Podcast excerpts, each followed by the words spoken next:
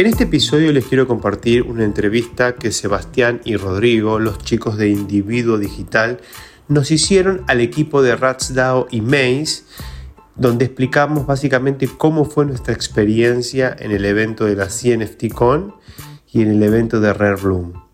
También hablamos del proyecto, de hacia dónde va Maze y hacia dónde va RatsDAO. Bienvenidos y bienvenidas a un nuevo episodio de Bitcoin para todas y todos. El contenido compartido en este espacio de comunicación es educativo. En ningún caso representa asesoramiento financiero. Desde Bitcoin para Todos promovemos la participación activa de este nuevo espacio de creación de valor y aprendizaje. Buscamos facilitar el acceso a herramientas conceptuales y metodológicas para una toma de decisiones autónoma y responsable.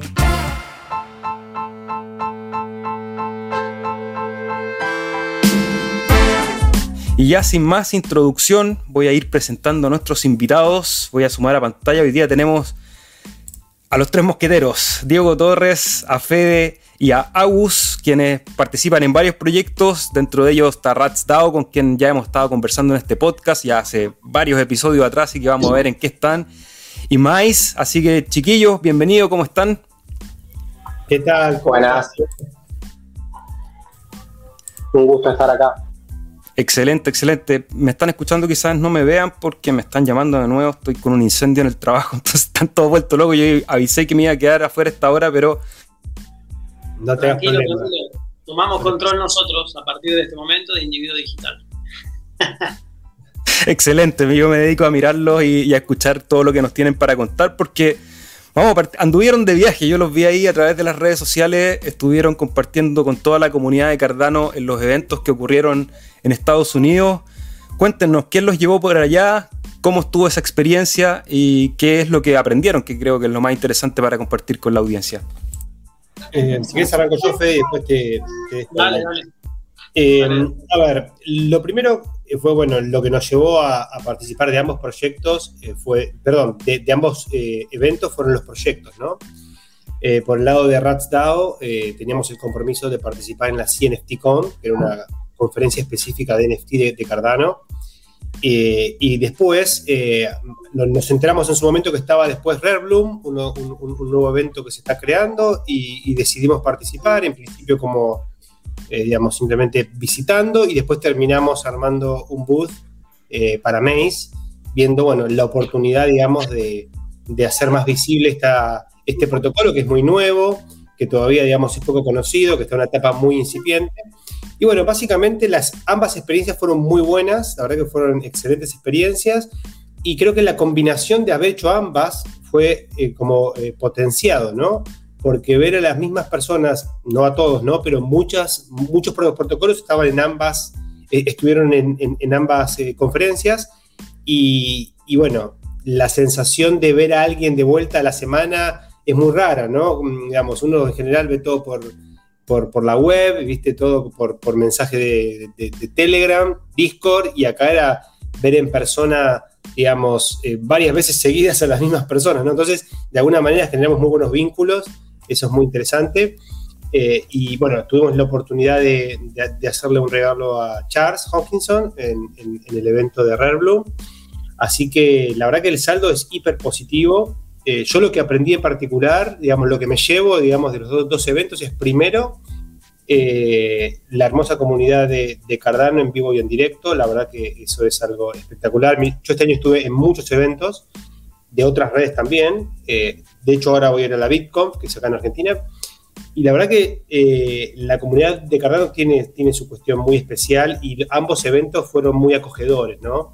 Eh, en otros eventos uno se ve como sobrepasado por, por la vorágine del evento y acá tuvimos tiempo de hablar con muchos de los, de los fundadores de otros protocolos, con muchos RatDAO holders, hemos conocido un montón, lo que a mí me puso muy feliz, ¿no? Porque a veces en el Discord quedan cuatro o cinco, viste, que son los que más actúan, y uno se queda con eso, ¿no? Eh, y mucha gente no, no participa activamente de, los protocolos, simplemente holdea, se mete de vez en cuando. Y hubo muchos holders de RatsDAO que se hicieron presentes con mucho entusiasmo, con muchas ganas, demostrándonos el cariño, digamos, eh, y, toda la buena onda, ¿no? Digamos que, que, bueno, que estos holders tienen acerca del proyecto. Así que el saldo es positivo por donde se lo mire. Y eso quería preguntar porque todos sabemos, y le voy a preguntar a Fede, que hemos tenido un mercado durísimo, entonces uno esperaría que el ánimo estuviese bastante dolido. Entonces, ver a la comunidad, ver a la gente que está construyendo, ¿cuál es la sensación? ¿Hay una dicotomía ahí? Eh, ¿Cómo están los ánimos en esa comunidad cuando, porque lo decía, lo decía Diego, online es una cosa, pero juntarse con la gente, verle las caras y poder sentir qué es lo que están pensando y cómo están sintiendo también este mercado y decir, ¿estamos muy metidos en el mercado o estamos un poco en otra cosa construyendo? Sí, sí, esa es una de las, principales cuestiones con las que, con las que nos encontramos y, y dio bastante que hablar siendo este un evento masivo eh, en un país extranjero y lejano físicamente para nosotros, pero con, visitantes de todo el mundo, fue muy interesante ver cómo más allá de la situación eh, económica general de todo el, de todo el mercado, eh, cómo los proyectos fuertes siguen construyendo, cómo los proyectos se toman este, este tiempo para generar relaciones y para poder empezar a ver cómo entre ellos pueden interactuar y pueden potenciar eh, y como también hay nuevas ideas que empiezan a darse y que, pues, empiezan a desarrollarse y a crecer en este tipo de eventos. Lo que, lo que mencionaba Diego recién fue súper interesante de finalmente poder conocer eh, presencialmente en, en, la vida real a aquellas personas con las que venimos teniendo una relación y muchas veces relación diaria que tenemos hasta horas de, trabajo y de interacciones por mensajes o por llamadas o por videollamadas eh, y poder hacerlo físicamente ya es es algo que te, que te llena de energía y que te, y, te empuja también a seguir haciendo cosas, a empezar a escuchar en qué están los otros, porque una es, un, algo es lo que nosotros empezamos eh, a hablar eh, y los proyectos que se están desarrollando y las ideas que por ahí ya uno conoce virtualmente que alguien está desarrollando, pero otra cosa es cuando te pones cara a cara también a charlar y a tomar un café y se empieza a contar de fondo qué es lo que viene en agenda, qué es lo que está más atrás, en qué es lo que se está trabajando y por ahí en esos puntos en donde están las conexiones que se pueden dar, en donde están aquellos, aquellos vínculos que podemos generar para poder colaborar entre, los que estamos. Con lo cual, respondiéndote un poquito más corto, Seba, eh, la sensación que nosotros nos llevamos es súper positiva, en la que por momentos te olvidas del precio.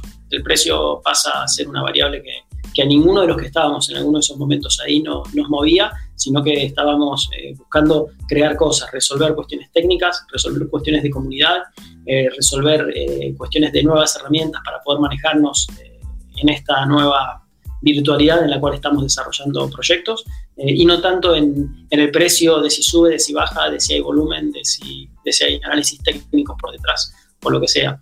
Eh, y con respecto a los eventos, nos, nos, encontramos con dos tipos de eventos también distintos. El primero en el que participamos en Las Vegas, el de la CNFTCon, es un evento relacionado a NFT, involucrado con, con, la mayor cantidad de proyectos importantes de NFT, eh, y en donde la vibra de aquellos seguidores de, del mundo NFT quizás es distinta por momentos que la vibra de aquellos que están en DeFi, que era algo un poco más relacionado al otro, al otro evento. Entonces veíamos más colores, veíamos más eh, algarabía en algunos, en, en, algunos booths, algo más de interacciones eh, juegos y, demás. Eh, distinto en el, en el otro, en, Red Bloom, que se hizo en Denver, que era un evento en un sentido un poco más, eh, más serio o algo quizás más profesional en, en ese punto en el cual las charlas y las interacciones que teníamos con los visitantes no eran de uno, dos o tres minutos, sino que pasaban a ser súper profundas de a veces 15, 20 o 30 minutos. Inclusive en Rare Bloom implementamos con, con Diego eh, algo que fueron unas masterclass de 10 minutos con un pizarrón, unos marcadores, una silla y anunciándolo y que la gente se pueda acercar y hacer preguntas y aprender sobre distintos tópicos que Diego iba dando desde, la parte de finanzas descentralizadas. Entonces, tuvimos en dos eventos, los dos eh, fueron de este mismo ecosistema pero los dos nos permitieron poder acercarnos a distintos proyectos y, a, y a distintas partes de la comunidad también. Súper interesante. Sí, Amarte, me imagino interesante ver también lo heterogéneo, que lo mencionas un poco, de ver que es una comunidad que tiene tantas personas, tantas habilidades, tantas profesiones, tantos intereses, que eso hace pensar en que la sustentabilidad de un proyecto como Cardano está por descontada, incluso, como decíamos, en este mercado bajista. Y ahora quería preguntarle a Agus, antes de partir y ir directamente a los proyectos propiamente de ustedes, de los proyectos con los cuales ustedes conversaron o que ustedes pudieron ver, ¿cuáles te parecieron interesantes o que hay que tenerles un ojo? Eh, yo no participé de las conferencias, no estuve allá. Pero ahora ahí te pueden responder mejor los chicos. Pero sí una cosa que te quería agregar, lo que planteaban, que en medio de este mercado que está todo rojo, decías vos, eh, en el mundo, eh, lo que no está rojo son los NFTs de Cardano que están eh, explotando. Hay un mini bull market NFT en Cardano. De los 200 proyectos deben estar todos en verde con respecto a la semana pasada. Y tocamos el 17 de octubre, me parece, hace unos días. Estuvimos muy cerquita del all time high ADA. Los últimos 5 o 6 días eh, viene habiendo un volumen en NFTs entre 2 y 3 millones de ADA. Así que eso también un poco refleja el, cómo se está viviendo dentro de Cardano este, este beer market, ¿no? donde muchos prospectos siguen construyendo y la gente sigue apostando a los proyectos dentro de Cardano. ¿A quién le atribuyes ese bull market eh, de los NFTs en Cardano? Mira, eh, a muchas cosas, sobre todo creo que hay un factor importante que es eh, Ape Society, que es un proyecto, no sé si lo conocías, empezó en enero de este año y lo que hicieron ellos fue tener una estrategia de atraer a mucho público de Ethereum. Eh, si uno compara las métricas del mercado NFT de Ethereum, Solana y Cardano, que son los tres principales mercados de NFTs eh, en cripto, en Cardano todavía estamos muy lejos del volumen en millones de dólares que tiene Ethereum. Eh, entonces, que venga cierta gente de Ethereum a empezar a comprar proyectos de Cardano, refleja un poquitito la potencialidad que tiene todo el ecosistema NFT de Cardano. Hace una semana más o menos, The Ape Society, que es el proyecto este, estaba en 4.000 ADA aproximadamente el flor, y ahora en este momento está en 12.380. Eh, y tuvo un volumen el proyecto este solo de 3 millones de ADA en los últimos 7 días. Entonces eso fue un poco un, dinamizador, digamos, de dinero nuevo que entró al ecosistema NFT. Entonces, al crecer tanto The Ape Society, los otros proyectos, por decirlo de alguna manera, quedaron muy distanciados, entonces a la vez subieron mucho también. Eh, ponele para nombrarte alguno, Fly Nation, está ahora en 3.955, casi 4.000 al flor, y hace 5 días estaba en 2.500 eh, SpaceX estaba en 3.000 y ahora está en 4.500. Entonces, digamos, eso fue como una especie de influjo de dinero nuevo en el ecosistema, de un proyecto novedoso como The Society. Ellos tuvieron una estrategia de ir a buscar gente que no estaba dentro del ecosistema de Cardano, digamos. ir a buscar ballenas, holders, eh, gente que quiera venir a Cardano de Ethereum y empezar a, comprar y a descubrir proyectos de Cardano. Eh, creo que esto, más allá de que después eh, no le doy ningún consejo a nadie de comprar o no un NFT de Cardano en este momento, quizás dentro de una semana baja mucho, pero sí demuestra la potencialidad del mercado NFT de Cardano, que tiene un upside en relación a, a Polygon, a Ethereum, muy, muy, muy grande. Eh, puede crecer mucho. Debe estar como, debe ser 25 o 30 veces menor el volumen de NFT de Cardano con respecto a Ethereum el diario. Así que yo lo atribuyo un poquito a eso. Y eso habla también del potencial de crecimiento que tiene o el rango que tiene todavía para crecer. Bueno, Diego, te, hago la misma pregunta ya que ustedes estuvieron en el viaje. Antes de ir con los proyectos propiamente de ustedes, ¿qué vieron que les pareció interesante? ¿Dónde hay que estar atento ahí de las cosas que están pasando en la comunidad de Cardano? Bueno, mira, la verdad es que no, obviamente podemos mencionar algunos casos y sería injusto para los, para los que nos mencionemos, ¿no? Digamos, la, memoria, mi memoria RAM eh, eh, es, muy limitada, entonces puede que me acuerde del el 1% de las interacciones que tuvimos. Pero, a ver, eh, proyectos interesantes en Cardano hay un montón, digo, de hecho, de hecho, el, proyecto nuestro, que es el proyecto de, de Maze Protocol, que después te queremos contar de qué va, eh, es un proyecto que nos, también nos interpela a conocer a todos, ¿no? Porque Maze Protocol, digamos, la idea es, digamos, eh, eh, y lo voy a ver simplemente para hacer pie a lo que vos estás preguntando, está armando como una cartera, digamos, con los principales proyectos, te diría la mayoría, por lo tanto, estuvimos hablando con casi todos, ¿no? Digamos, pero bueno, los proyectos más importantes que, que están, que estuvieron, digamos, algunos incluso en ambos eventos, ¿no? Como por ejemplo NMKR, eh, este proyecto de, Patrick eh, es un proyecto que tiene un potencial enorme, están avanzando a pasos muy firmes. Eh, conocerlo a Patrick es una cosa encantadora porque es un chico que vos lo ves, viste, y tiene veintipico de años, flaquito, chiquitito, así anda, viste, con carita de nada, y detrás de eso hay un genio, digamos, y, un gran creador, ¿no? Eh, lo mismo nos pasó con B-Finance, By, Finance, otro proyecto que estuvo en los dos eventos, que fue muy interesante. La gente de Charlie 3, que, lanzaron ahí en ese mismo día eh, eh, la, versión en mainnet de los oráculos. también estuvimos ahí muy cerquita de ellos. Eh, y vos, bueno, a ver, Fede, si querés ayudarme con, otros ejemplos, ¿no? Pero eh, mientras, mientras Seba hizo la pregunta, me agarré un machete acá y empecé a anotar rápidamente eh, y empecé a pensar lo mismo, de que fueron tantas las interacciones, de que mencionar algunos nos puede jugar una mala pasada por no, no recordarlos a todos, pero, pero sí lo, lo interesante fue la diferencia entre los dos, que tuvimos entre los dos eventos, de que nosotros fuimos representando a la comunidad de RatsDAO en el evento de CNFTCon y en ese evento eh, éramos holders de la mayor cantidad de los, de los, eh, de los boots que estaban, que estaban en ese momento, porque RatsDAO es holder de los, de los, de los proyectos NFT, Blue Chip, de los, de los tope de línea que hay en Cardano. Eh, entonces fue una, una, cosa muy rara porque caminando solamente con la remera de RatsDAO todo el mundo sabía quiénes éramos o al menos a quiénes estábamos representando. Eh, y la interacción que se comenzaba a dar era, era, era, bastante fluida y amigable en ese, en ese, en ese sentido. Eh, y en el otro evento, en Rare Bloom, que fuimos representando a como, como decía Diego, eh, ese, ese proyecto nos empuja a tener que tener relación con todos el resto de los proyectos que están en el ecosistema de Cardano, con lo cual lo que hicimos fue eso, tocamos a todos los que estaban participando, nos acercamos a hablar con todos, nos acercamos a, intentar averiguar un poco más de, qué, de qué es lo que cada uno está haciendo y se fueron generando relaciones muy divertidas, como por ejemplo con, con Demon de, Charlie 3, que, estuvo participando en los dos eventos, eh, y lo mismo con Patrick de, de, de y también con, con Steven de, de By Finance. Pero, pero sí, tuvimos la suerte de poder estar ahí hablando con los founders, con co-founders, con CTOs, con, con, gente que está muy metida en el día a día de cada uno de los proyectos y súper interesante. el equipo de JPEG, interesante, un equipazo tiene ese proyecto.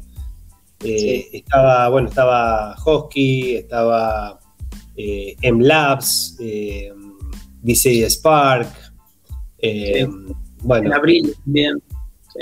Disco Solaris, bueno, Clay, Clay Nation estuvo en los dos, Claymates, perdón, estuvo en los dos, en los dos, también estuvo en los dos eventos, así que también era vernos de vuelta con ellos, ellas en realidad, porque eran casi todas chicas. Eh, y, bueno, y más, había más. Ahora ya, ahora ya es como que se me nubló la memoria, pero había un montón. Estaban todos los fantasmas de la red fantasma de Cardano ahí construyendo para quienes se preguntan a veces, oye, ¿qué es lo que está pasando en Cardano? Bueno, aquí estamos contándoles qué es lo que está pasando.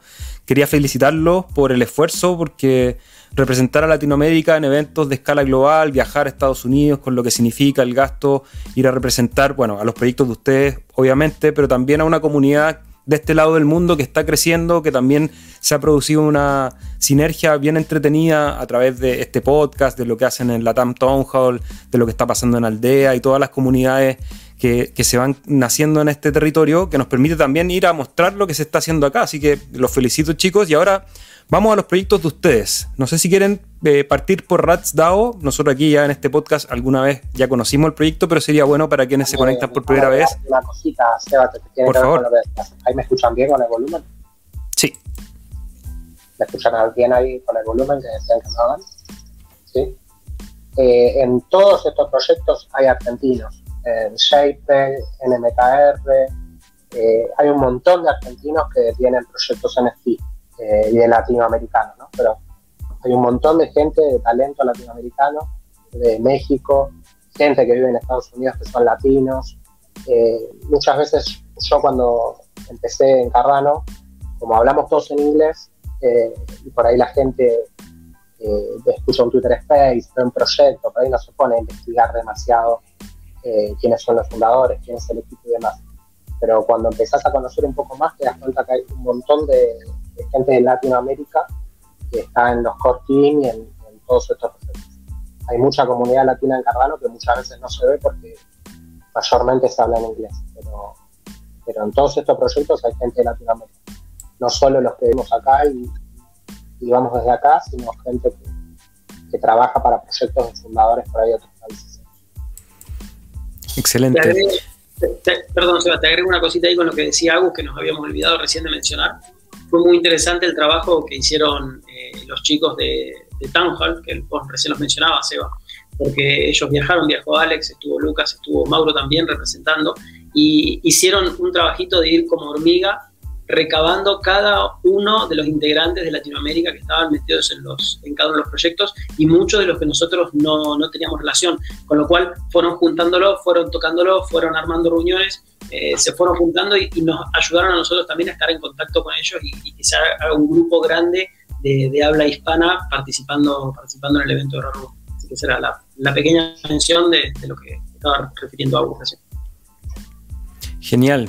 Vamos con RatsDAO ahora, porque tenemos que hablar de dos proyectos. RatsDAO, como les decía, lo conocemos un poco porque ya hemos conversado en este canal, pero sería bueno hacer un resumen. Primero, ¿qué es RatsDAO y qué ha pasado desde ese último podcast, que debe haber sido ya casi hace un año por lo menos, de que conversamos?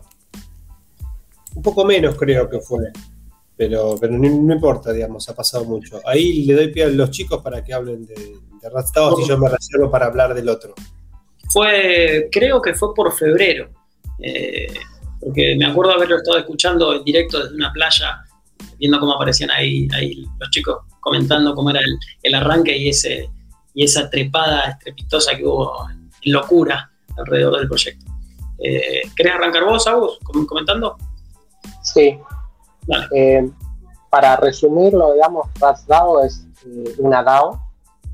Se llama RatsDAO. El nombre Rats es feo, pero porque Hoskinson tiene todo este tema con, con RatsDAO, ¿no? que una vez le retuiteó a un Bitcoin Maxi eh, que criticaba a Cardano precisamente por ser una ghost chain y porque no sirve para nada, es flaco. Y él le retuitea entonces diciéndole, bueno, entonces eso a mí me convierte en el rey de las ratas, de King of the Rats. Y en el perfil de Twitter Hoskinson, una de las cosas que tiene es The King of the Rats. Y el stake pool de él que operaba en un momento, no sé si lo sigue operando, se, se llama Rats. Eh, entonces, un poco lo que pasa, y también es un proyecto que nace desde Latinoamérica con nosotros que somos de Argentina. Eh, el año pasado, eh, no sé si te acordás que hubo un momento donde hubo una venta de más de un millón de dólares de unos países. Entonces, ahí lo que a mí me surgió es, bueno, Cardano es una blockchain que pretende descentralizar el mundo, transformarlo, mejorar la vida de la gente, generar una igualdad de oportunidades y generar, digamos, un cambio en positivo en la sociedad. Y estos NFTs de Cardano van a valer una fortuna y toda la gente quizás lo puede llegar a pagar alguien, eh, sea de Europa o de Estados Unidos, pero seguramente la gente que entra a Cardano en un futuro desde África, desde Latinoamérica o desde Asia, es una fortuna lo que salen los NFT. ¿no? Estábamos hablando recién del flor de Climates son mil y pico de dólares, lo mismo el Flor de Spaceback, y una vez que son por ahí NFTs más raros, valen todavía mucho más. Eh, el Flor de los Berry debe estar en 4 mil dólares ahora, una cosa así.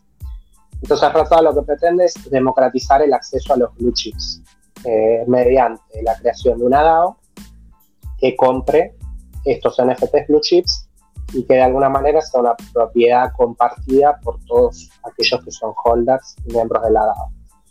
Eh, esto lo empezamos, yo participaba bastante de la comunidad de Cardano el año pasado, eh, de hecho ustedes los, los, veía bastante, me sirvió un montón este canal para educarme y para saber eh, bastante sobre, sobre la comunidad de Cardano y sobre cómo hacer cosas que por ahí Cardano no sé si son tan fáciles, abrir una wallet, cómo guardar el ADA, cómo delegar en un pool, cómo comprar un, un NFT.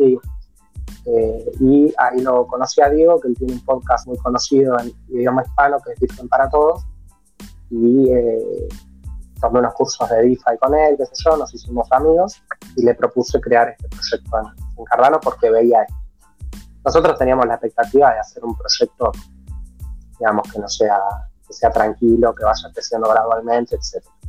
Y lo que pasó fue que hubo toda una especie de furor con el proyecto y con las DAOs en Cardano, explotó, eh, y logramos mintear los 10.000 NFTs entre diciembre, enero, febrero, eh, constituir un treasury en base a este minteo de NFT, en base a royalties que van para el tesoro de la DAO, que, digamos, resumidamente, tiene más o menos un valor de 1.700.000 ADA este treasury, que está distribuido en unos 500 y pico NFTs y varios tokens fungibles. Te hago un resumen muy corto, por ejemplo, tenemos un Berti, tenemos 45 Spacebands, que es el proyecto número uno de Cardano en, volumen.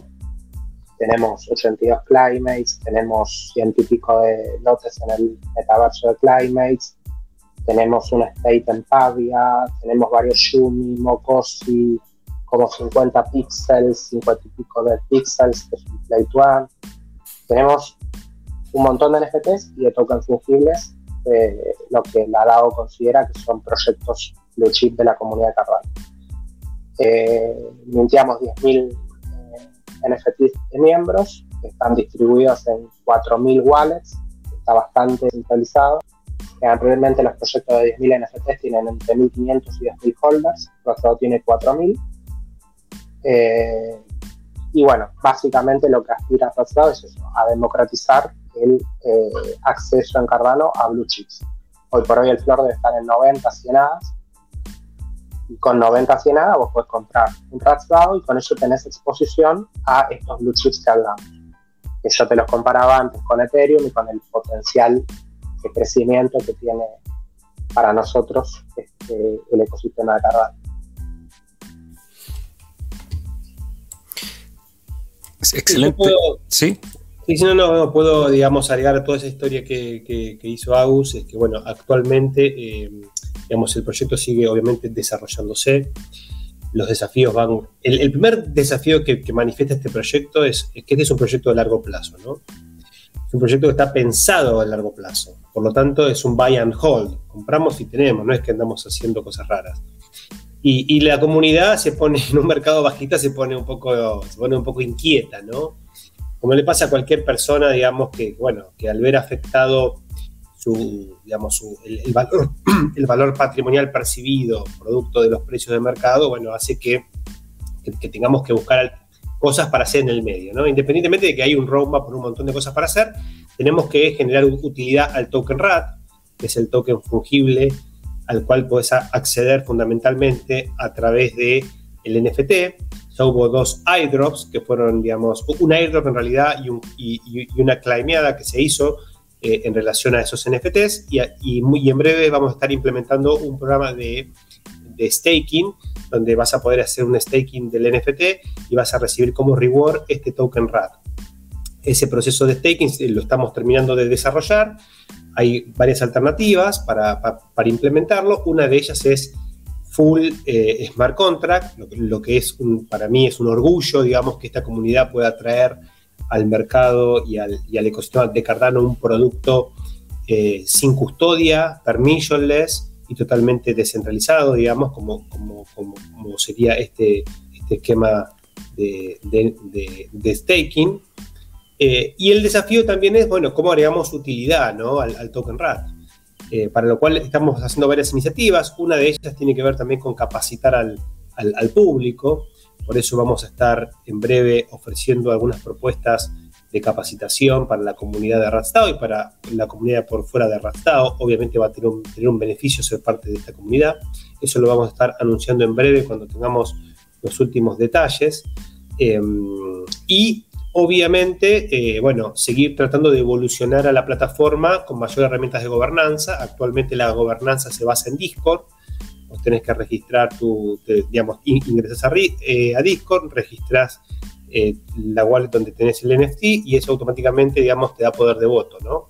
Bueno, eso tiene que evolucionar, ¿no? Pero bueno, en Cardano está todo demasiado, es demasiado temprano, tiene solamente nueve meses, diez meses de smart contract, o sea que es como Ethereum en el 2016, o estamos recién arrancando, digamos, por eso también hay que tener paciencia, ¿no? Lo que a veces es difícil eh, y el precio lo muestra, ¿no? Porque el mercado no tiene paciencia, pero nosotros que miramos los fundamentals, sabemos que eh, tenemos que, nada, esperar que la cosa vaya evolucionando al tiempo que, que, vaya pasando, digamos, y que, bueno, ese tiempo no es de un día para el otro, va, a llevar, eh, eh, lleva meses e incluso años llegar a un estadio de evolución, incluso Ethereum, que está mucho más desarrollado, recién implementó el merge hace un mes y medio y está en la mitad o menos de la mitad de, de su roadmap, o sea que falta mucho por delante, ¿no? Y eso es difícil a veces transmitirlo a las comunidades ansiosas por, por ver el precio subir y ver las cosas funcionar. Bueno, y esa, ¿ah? Perdón, Agu recién mencionó la palabra tranquilo. Estaba contando la esperanza que ellos tenían cuando fundaron RatDAO. Eh, y, Diego hablaba de una cuestión de que lo que necesitamos hacer en este momento en particular de, de es poder darle utilidad al token.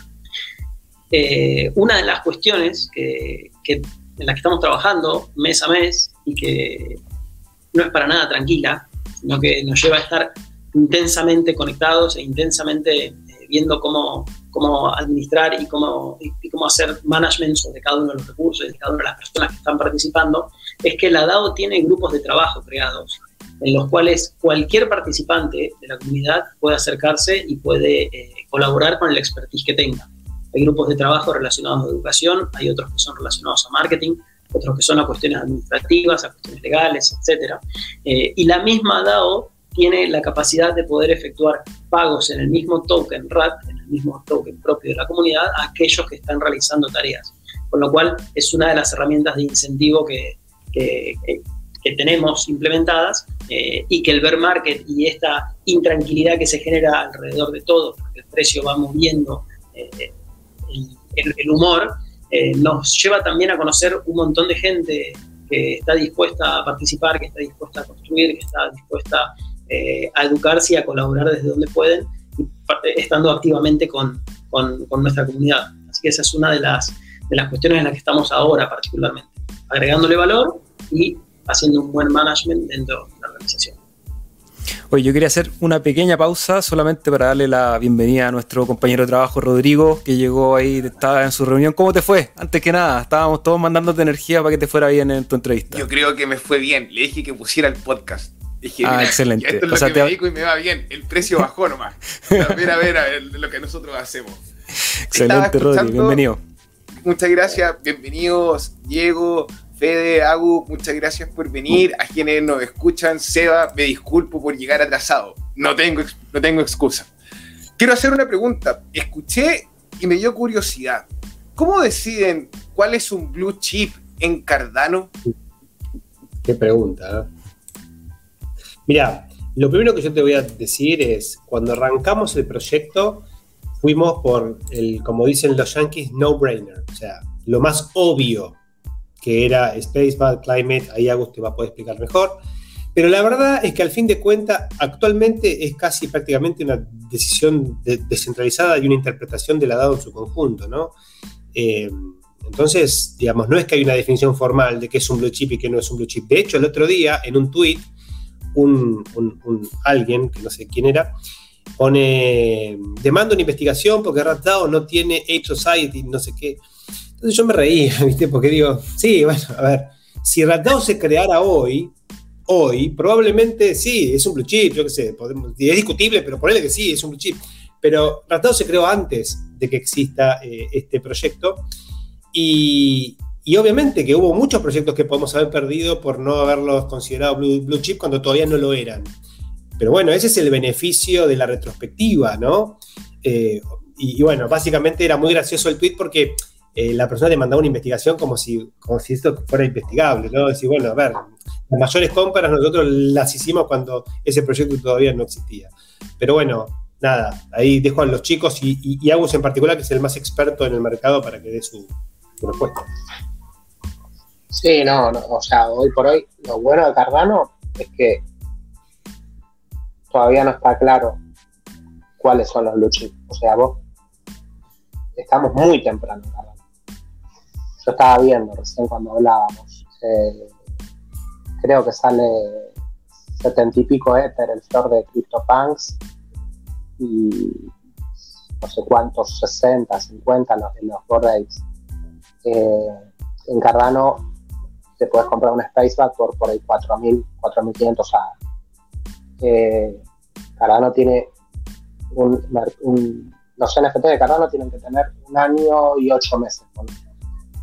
Eh, este proyecto que es ahora el que más volumen está teniendo estos últimos días se creó en enero, febrero de este año. Eh, entonces, es un mercado que está emergiendo y que está creciendo. Sí hay ciertos proyectos, como por ejemplo, los Berry son los primeros NFTs. Solamente hay 100, que los da gratuitamente Alessandro Berry, a los que delegaban más de mil ADA en el pool. Y cuando fue el Perry Hartford, que fue lo que posibilitó que haya otros eh, assets dentro de Cardano que no sea solamente ADA, posibilitó que se puedan hacer NFTs. Los eh, Berry son de enero del año pasado eh, y solamente hay 100. Entonces, y hay uno que lo tiene, está en la wallet de Binance, así que en realidad hay 99. Eso ahí tenés un blue chip, que es la, primera colección de 100 NFTs de Cardano. Después Spacebugs, por el talento de Alessandro Berry, por ser la primera colección de 10.000, es un, es un blue chip por todo lo que Alessandro Berry ha aportado al ecosistema de Cardano. Él está constantemente desarrollando cosas que no son solo para los holders de Spacebugs, sino que son para toda la comunidad. Con el Name Wallet. Este, ahora, yo no, soy, no tengo un perfil técnico, pero él escribió todo esto de Lucid, que permite, facilita la, escritura de smart contracts en Cardano, es una, librería Lucid. Eh, entonces, por el talento de Alessandro Berry, por ser la primera colección de 10.000, Spacebank es claramente blue chip de Cardano. Eh, los de Climate están trabajando con Snoop Dogg eh, en un metaverso y tienen un equipo impresionante. Este, claramente el proyecto de Climate y todos los NFTs que están de ellos son claramente un blue chip. Después yo creo que Dead Pixels también es un blue chip, sería el primer play dentro de Cardano. Y después por supuesto que todavía hay, eh, hay espacio para que un grupo de gente sin con una buena idea y sin mucho dinero se ponga a hacer cosas en Cardano y realmente haga un producto que, sea exitoso, eh, que, sea, que sea adoptado por la comunidad y que sea exitoso. En mi caso, ponerle razón, la primera experiencia de hacer algo en cripto que tengo. Eh, Diego ya venía desde hace muchos años estudiando el tema y con el podcast y todo, pero tampoco había desarrollado un proyecto dentro del mundo cripto. Nosotros lo hicimos, eh, obviamente, sin saber un montón de cosas, porque uno cuando arranca algo hay un montón de cosas que no sabe hacer, y fue un proyecto que fue exitoso. Entonces, hoy, eh, Flagstone, si vos vas a jpg.store, que es el marketplace de NFTs de Cardano, entonces ahí podés discriminar por eh, variantes dentro del mercado NFT. Puedes ponerle poner utility, puedes poner que sea de profile picture, si vos lo pones DAOs, eh, la número uno, eh, con un volumen en mercado secundario de más de 2 millones de ADA. Eh, así que yo creo que lo bueno es eso, de Cardano. Todavía estamos, parece, a los que por ahí estamos de hace un tiempo, te parece que pasó un montón de cosas, quizás siempre te parece que llegaste tarde, pero para nada. Es muy temprano y todavía es un ecosistema muy pequeño que está en desarrollo. Yo tengo dos preguntas respecto al concepto de DAO, para quienes no lo conozcan, actualizar y, decir que una DAO es una organización autónoma descentralizada. Y en base a ese concepto quería preguntarle, eh, antes de pasar al otro proyecto, es cómo piensan o cómo van a desarrollar primero la gobernanza dentro de esta DAO y segundo la custodia, porque ustedes dicen que están acumulando una cierta cantidad de NFTs, que eso me imagino que están en una billetera cómo las personas que participen de esa gobernanza van a tener esa administración, porque es un tema muy sensible que hoy día en muchos proyectos se habla, se discute, porque es complejo. ¿Cómo lo han visualizado ustedes en el proyecto? Mira, cuando nosotros arrancamos este proyecto no, había ni siquiera multisig en, en Cardano. Por lo tanto, no, teníamos más remedio que, que tampoco éramos técnicos nosotros, así que no teníamos más remedio que rezarle a la, Virgen de que no pase nada. Al San Ledger sí, a San Ledger de que por favor no pase nada. Y tuvimos la enorme responsabilidad con Agustín de custodiar los fondos por, la comunidad, ¿no? Esa es la realidad. eh, eventualmente llegó la gente de, de ADAO y, eh, y, nos ayudó a implementar una multisig llamada Roundtable, que es la que actualmente estamos utilizando, donde hoy tenemos básicamente dos, dos billeteras, una para comprar y una para holdear, y las personas que tienen la capacidad para firmar, que son nueve personas creo que por cada billetera, seis firmantes sobre nueve, eh, fueron elegidos por la comunidad. O sea que estamos en un primer pasito, ¿no? digamos, es un primer pasito. Ahora, el, endgame de esto es un contrato inteligente sin custodia de fondos, ¿no? Hacia esa, es hacia donde vamos, pero todavía, digamos, para eso falta un poquito, eh, pero ese es el objetivo, ¿no? Llegar a un sistema non custodial, que es lo que corresponde para una DAO.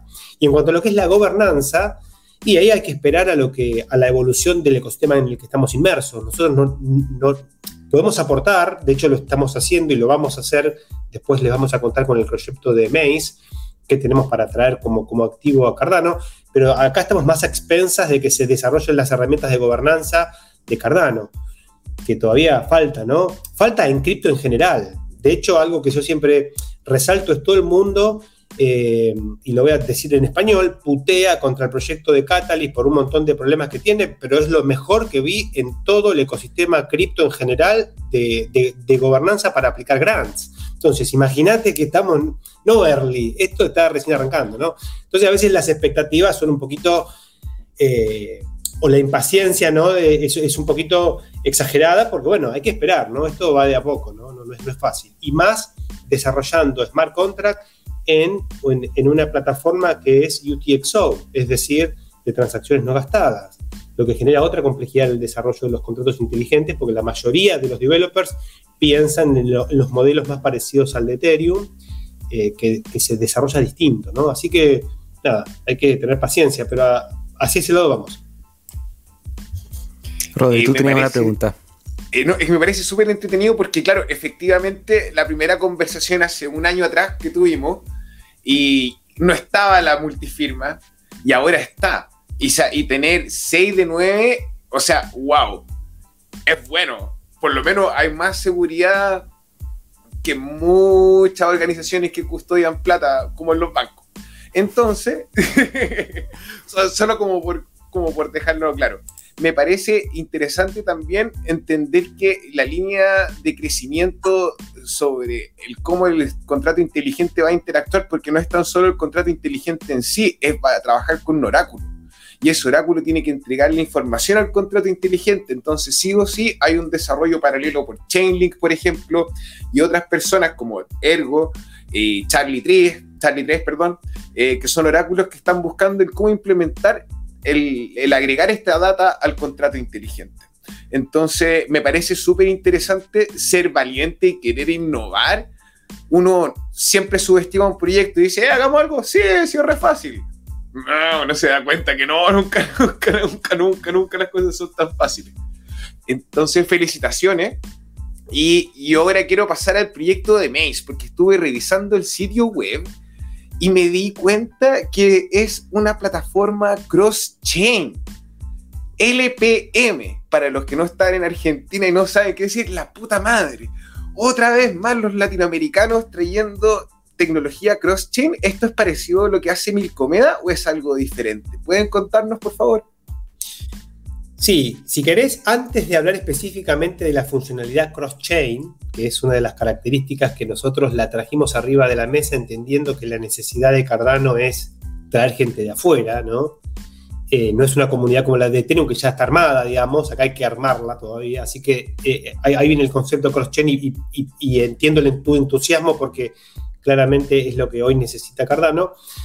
Pero más allá de eso, eh, a mí me gustaría simplemente hacer una introducción y después dejo a los chicos que hablen de, de, qué es Maze, ¿no? Porque es confuso, o sea, es un proyecto complejo, no es como, el, proyecto de Ratstar es un proyecto más simple de entender. Maze tiene una vueltita más de rosca.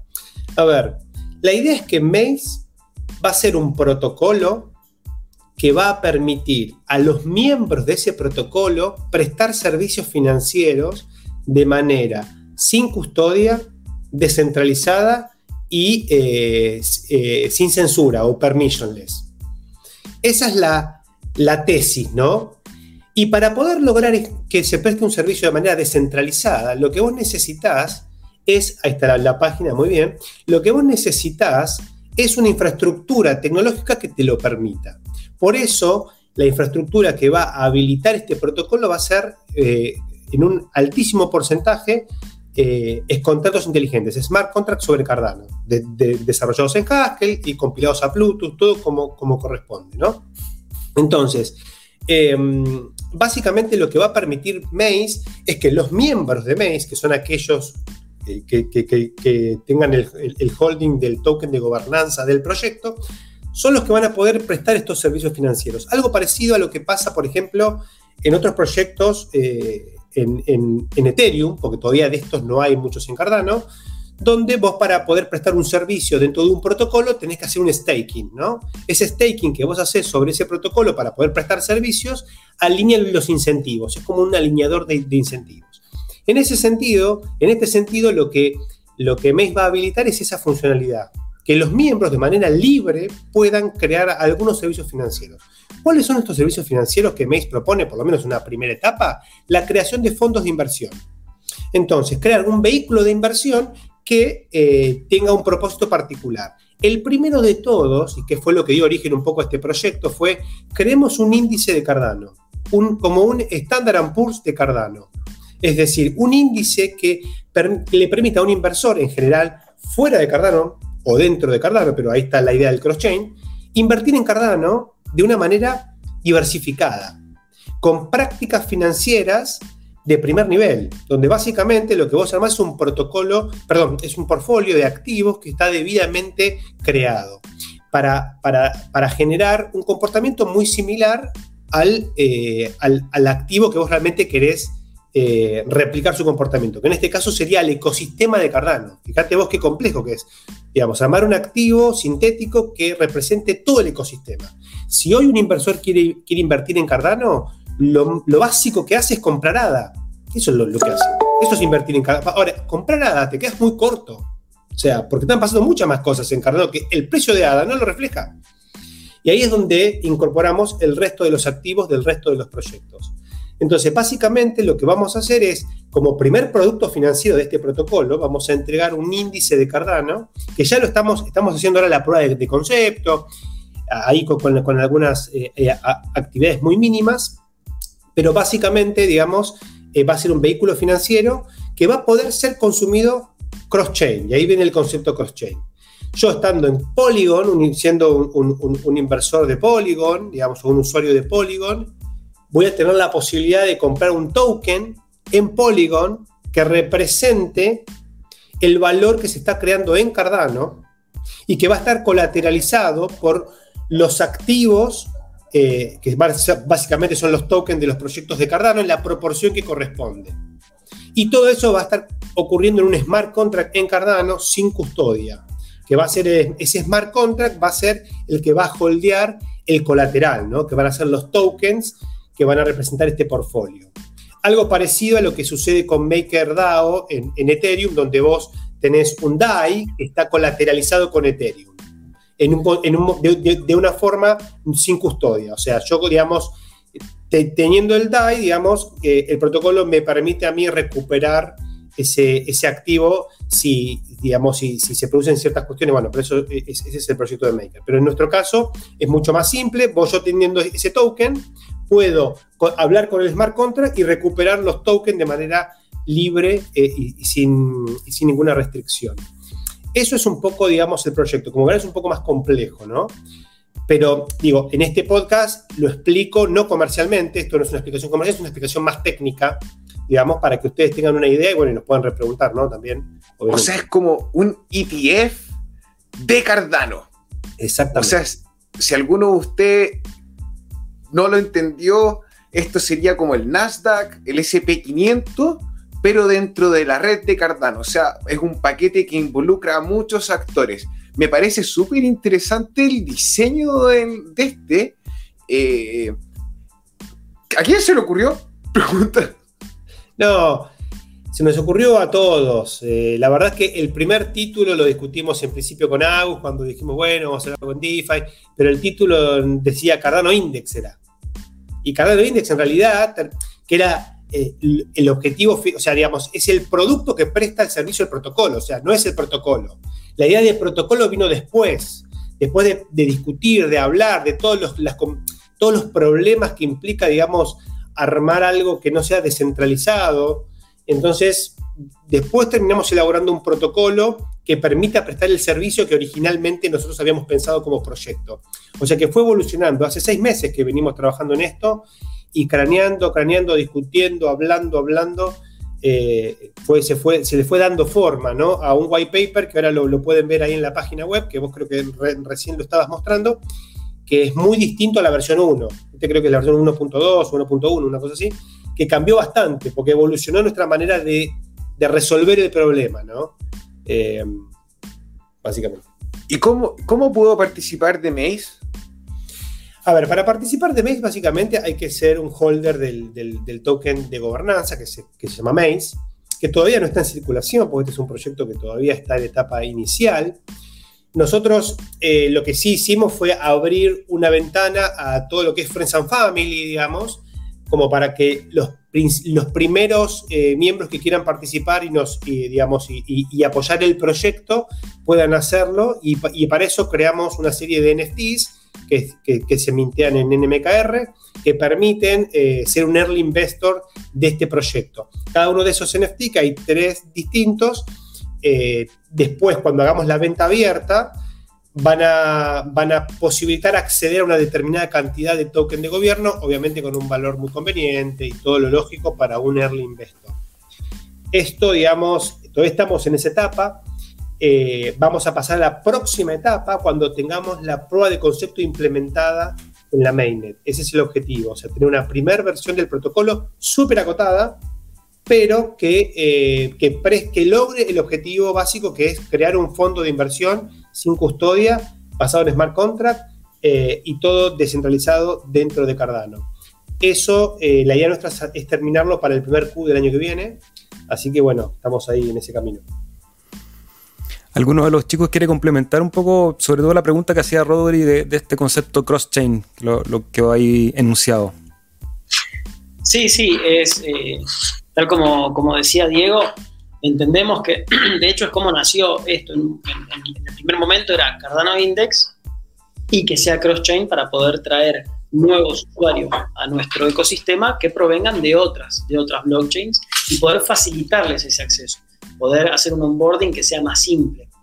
para cualquiera que viene de afuera, abrirse una, una wallet en, en Cardano, eh, comenzar a hacerse de la comenzar a investigar de cada uno de los, de los proyectos que están en todo el ecosistema, luego de ahí armar una cartera diversificada y empezar a interactuar para poder hacerte esa cartera una funcionalidad, es, es una complejidad que requiere muchísimo tiempo eh, y también cierto nivel de conocimiento. Entonces, la idea inicial había arrancado por ahí, era cómo podemos hacer para nosotros hacer algo atractivo y simple para quienes están afuera eh, y entregar algo que, que, tenga el nivel de seguridad y la descentralización que nosotros queremos, que queremos terminar de, concretar. Pero bueno, fue mutando a lo, que, a lo que es hoy, a lo que es esta propuesta que mencionaba Diego hoy en el nuevo, el nuevo white paper, que de dicho sea de paso, los invitamos a todos a que pasen, a que pasen y lo, lo lean.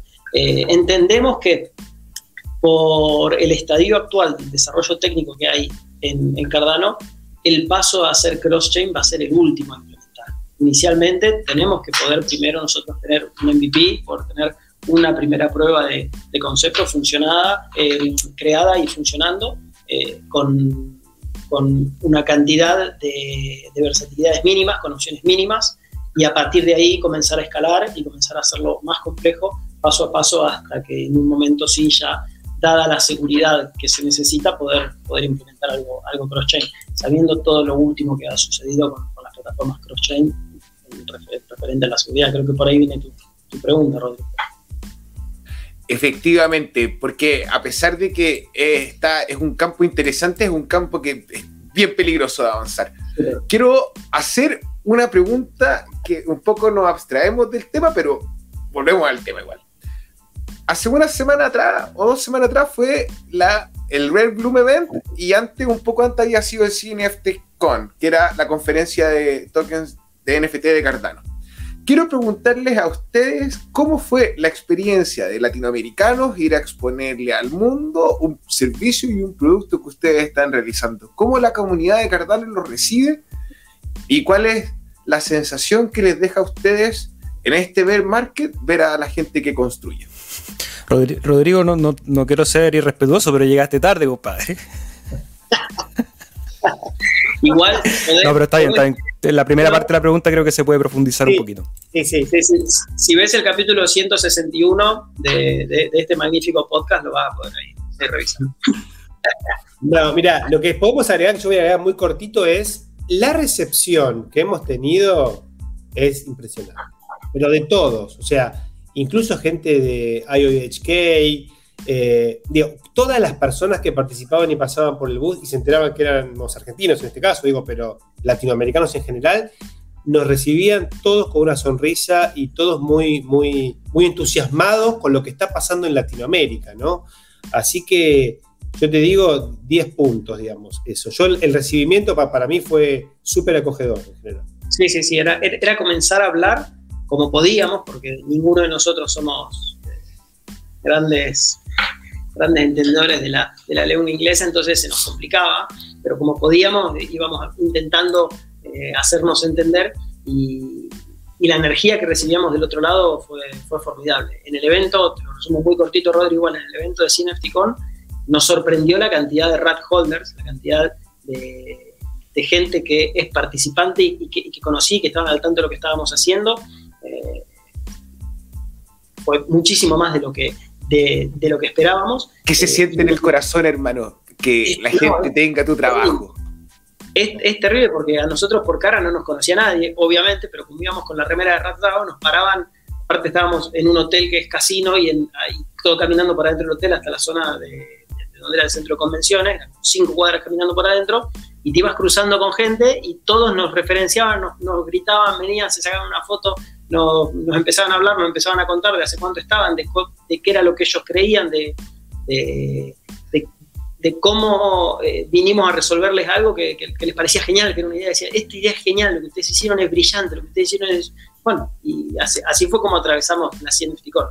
Y en el otro proyecto fue muy interesante ver las caras cuando empezábamos a explicar, Diego con un concepto financiero más apropiado y yo intentándolo seguir, qué es lo que estamos buscando desarrollar, en qué estado estamos ahora, con qué nos estamos encontrando, las barreras que nos estamos encontrando y cuál es la finalidad, hacia dónde queremos llegar, y cómo se les empezaba a transformar la cara a decir, che, es muy interesante lo que están diciendo. ¿Cómo puede ser que esto todavía no esté hecho? Y empezar a charlar de cuáles son las barreras técnicas que nos encontramos. No solamente técnicas, sino también en un punto legales, que son gran parte de las cuestiones que, tenemos que, ver cómo nos enfrentamos de ahora para adelante. Pero, pero sí, el recibimiento fue, fue grandioso en los dos. Genial. Oye chicos, yo sé que están un poco cortos de tiempo, solamente quiero saludar a Mariu que nos decía ahí que llegó tarde, así que ahí le contaron nuevamente cómo estuvo la conferencia a quienes se conectaron un poco más tarde. Había una pregunta, primero el logo. Una docencia, una docencia nos dice que es un choclo, un maíz. Muy bien. Hay un, observador. Sí, a ver, eso fue, surgió como una idea eh, para vincularlo mucho con Latinoamérica, ¿no? O sea, el maíz es un producto muy asociado con Latinoamérica, uno de los tantos, ¿no? Eh, y también maze, la, como sonaba en inglés, daba a laberinto, maze, de que es un laberinto hacer todo el proceso a mano. Entonces, bueno, nada, ahí de un brainstorming eh, fue, y surgió también que esto nos dio una mano un, suizo y en Suiza también se escribe, es una parecida. Bueno, surgió medio de casualidad, eh, pero surgió así de una mezcla de ideas el concepto de, de maíz, maíz y del choclo, ¿no? Digamos como, como la mascota del proyecto. Oye, y Liam pregunta si tienen fotos con Charles. Sí, tenemos fotos Tenemos una con un dulce de leche, con un dulce de leche que le dimos a Charles. Y después, un montón de fotos que Charles iba paseando por toda la conferencia con el dulce de leche en la mano, o sea que no lo largaba el dulce de leche. Era muy gracioso. Oye, genial. Chicos, quiero agradecerles el tiempo, felicitarlos nuevamente por el trabajo que han hecho y por compartirlo con nosotros y con la audiencia. Y quiero entregarle el micrófono un ratito a cada uno para hacer ya un poco la despedida y también invitaciones, contarnos qué se viene para adelante, cómo pueden participar aquellos que les interese, que están escuchando, que van a escuchar este podcast en ambos proyectos, tanto en Ratao como en Maze. Bueno, eh, en RatDAO, en el sitio web ratsdao.io pueden encontrar toda la información desde, el white paper y también se puede visualizar desde ahí eh, el tesoro en vivo con las imágenes de los, de los NFT que forman parte del gran tesoro de, de Y para poder participar es necesario que, consigan un NFT nuestro de, la primera o de la segunda línea, de los de Genesis o de los de gobernanza, que los pueden comprar en el mercado secundario en, en jpg.store y luego registrarse dentro, dentro de nuestro canal de Discord. Esos serían los, los primeros pasos. Una vez estando en Discord es un mundo eh, intenso, muy entretenido, pero, pero que, te nutre de muchísimos conocimientos porque están sucediendo varias cosas en simultáneo. Ese sería el, el, onboarding más, más corto, más rápido y saludable para Razlab. Y para, y para Maze, también desde nuestro sitio que es maze.io, lanzamos, estando en Rare Bloom, el primer video eh, explicativo que está ahí, justo por donde vos estás, está pasando, Seba, que es este. Eh, son solamente dos minutos, pero da un pantallazo de, de, de, de cuál es la idea a, a, a, grandes rasgos de lo, que, de lo que queremos hacer, en el cual participó un artista argentino y, y la voz de, ese video es de una, una colaboradora de, Canadá que nos ayuda con, con el inglés.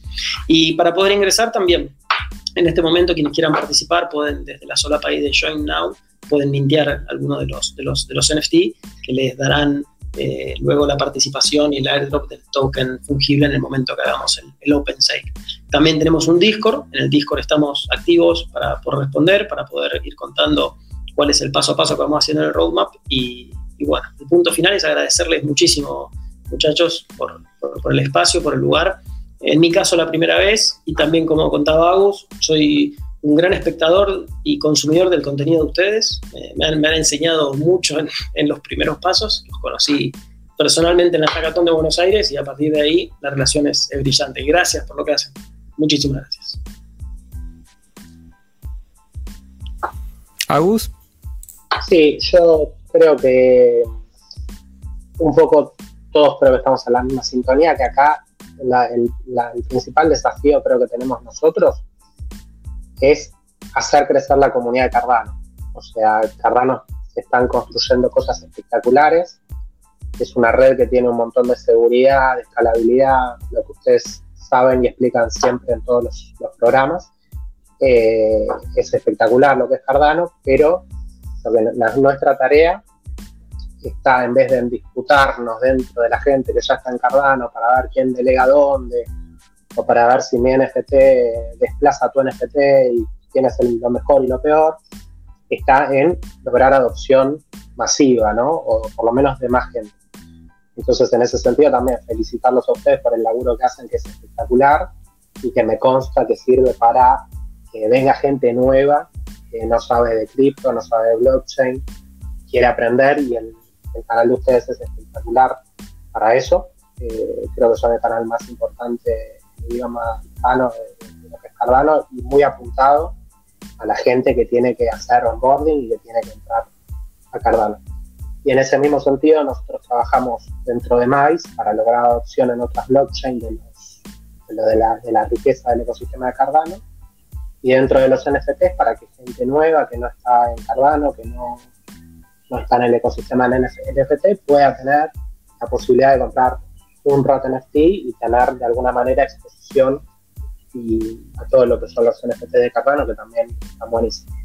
Entonces creo que en ese sentido mm, tenemos que seguir hablando en este, en este sentido que tiene que ver con cooperar y con trabajar juntos entre todos los proyectos por eh, andar la participación dentro de Cardano y creo que eso es lo que, lo que va a beneficiarnos a todo, a todo el ecosistema en general. Que, bueno, Diego, yo sé que te tienes que ir corriendo. Últimas sí, palabras, porfa. Simplemente co com complemento esto que dicen los chicos, digamos, nosotros todo el laburo que hacemos es para traer más adopción, es el objetivo con el cual yo creé originalmente, uno de los objetivos, no el único, con el que creé también, digamos, mi espacio de, de generación de contenido.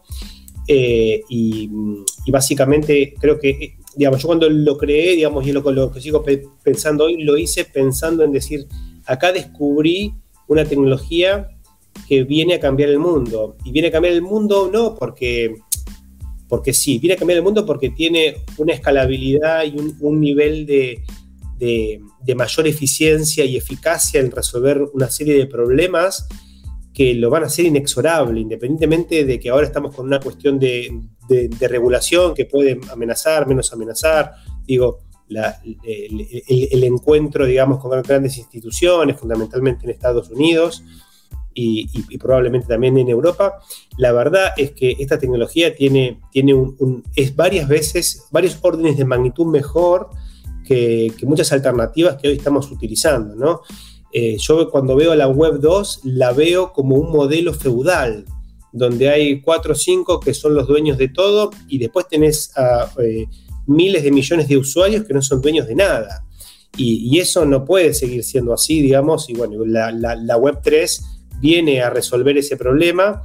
Eh, Cardano es para mí la tercera red de mayor importancia, así que nada, súper contentos y la verdad eh, agradecido también por estar en este momento, en este lugar, ¿no? Por tener la posibilidad de, participar de esta revolución que, me parece que es algo maravilloso, ¿no? A mí la revolución de las .com se me pasó, yo en ese momento estaba estudiando, me gustaba todo, pero es como que no, no, me, involucré, no, no logré ser parte de, de esa revolución y bueno, hoy por suerte me toca ser parte de esta y bueno, feliz de, aportar mi granito y ver cómo personas como ustedes y como los chicos aportan su granito y desde Latinoamérica, nada, estamos cambiando el mundo, ¿no? Así que vamos para adelante.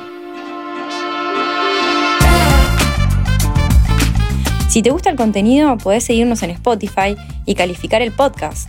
También podés compartir tus episodios favoritos en las redes. Seguinos en Instagram como bitcoin-para-todos- Además puedes encontrar los links de Twitter y del grupo de Telegram en la descripción de este episodio. Nos vemos en el próximo.